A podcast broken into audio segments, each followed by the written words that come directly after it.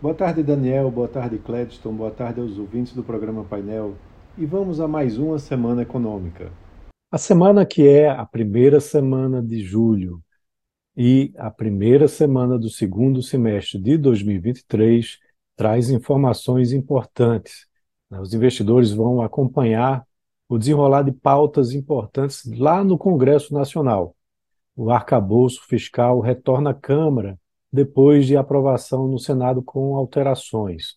A versão mais recente trouxe a exclusão do Fundo Constitucional do Distrito Federal e do Fundeb do teto de gastos. Em paralelo, correm também as discussões sobre a reforma tributária. O texto apresentado pelo relator Agnaldo Ribeiro unifica três tributos federais, o PIS, COFINS e o IPI, também um estadual e um municipal, o ICMS e o ISS, em dois IVAs diferentes. Né? O Imposto sobre Circulação de Mercadorias e Serviços, o IBS, e a Contribuição sobre Mercadorias e Serviços, o CBS. Né? Os líderes partidários e o presidente da Câmara, Arthur Lira, manifestaram a intenção de votar o projeto na próxima semana, antes do recesso parlamentar, que acontece em meados de julho. Na terça-feira, a Comissão de Assuntos Econômicos do Senado vai realizar audiências para confirmação dos novos diretores do Banco Central, o Gabriel Galípolo para o Departamento de Política Monetária e Ailton Aquino para o Departamento de Fiscalização. Além disso, teremos dados referentes ao IGPDI de junho, que vai ser divulgado na sexta-feira, com a previsão de queda mensal de 1,1%, fazendo com que a taxa anualizada suba para menos 7,1% em relação aos menos 5,5% acumulados até maio. É, também a produção industrial de maio vai ser divulgada na terça-feira. O consenso da, do mercado aponta para um avanço mensal de 0,3% e de 1,1% em base anual. Né? Também para o setor manufatureiro, há uma expectativa de ligeiro avanço de 0,2% na comparação mensal.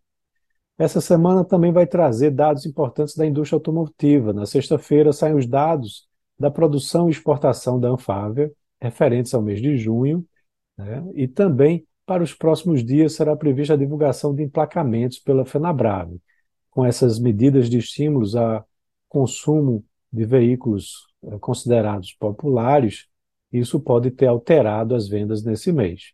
Além disso, as contas externas, a balança comercial de junho terá sua divulgação já na segunda-feira, onde se espera um superávit de 9,3 bilhões de dólares, abaixo do superávit de 11,4 bilhões de maio e um pouco acima do superávit de 8,9 bilhões de junho do ano passado. Então, com isso, você vai ter um acumulado de superávit comercial em 12 meses, chegando a 71,9 bilhões de dólares, e que se compara com uma elevação em relação aos 61,5 bilhões de dólares de 2022.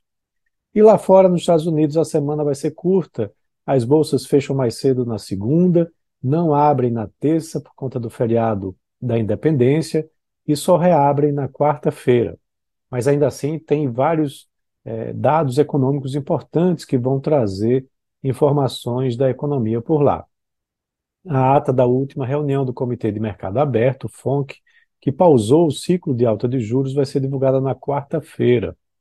Também vai ser uma semana marcada pelos principais dados do mercado de trabalho. Os dois primeiros saem na quinta-feira.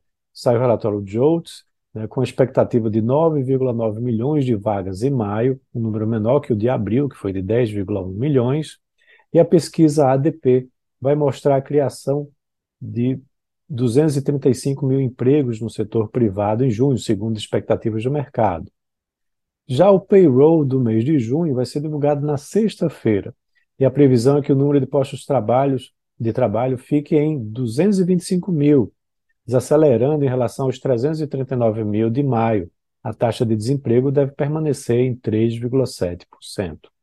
E olhando para a atividade chinesa, você vai ter a divulgação do PMI da manufatura da Caixin de pequenas e médias empresas, sendo divulgado já na segunda, onde o mercado espera que o indicador fique estável em 50,2 no mês de junho contra 50,9 registrados em maio.